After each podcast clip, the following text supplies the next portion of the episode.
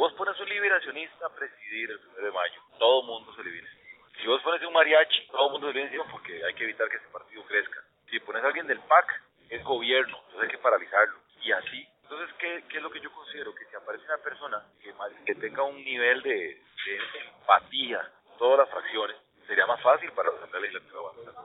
Yo considero reunir esas características. Obviamente no soy neutral, llamemos el gallo. Yo también soy presidente de un partido político.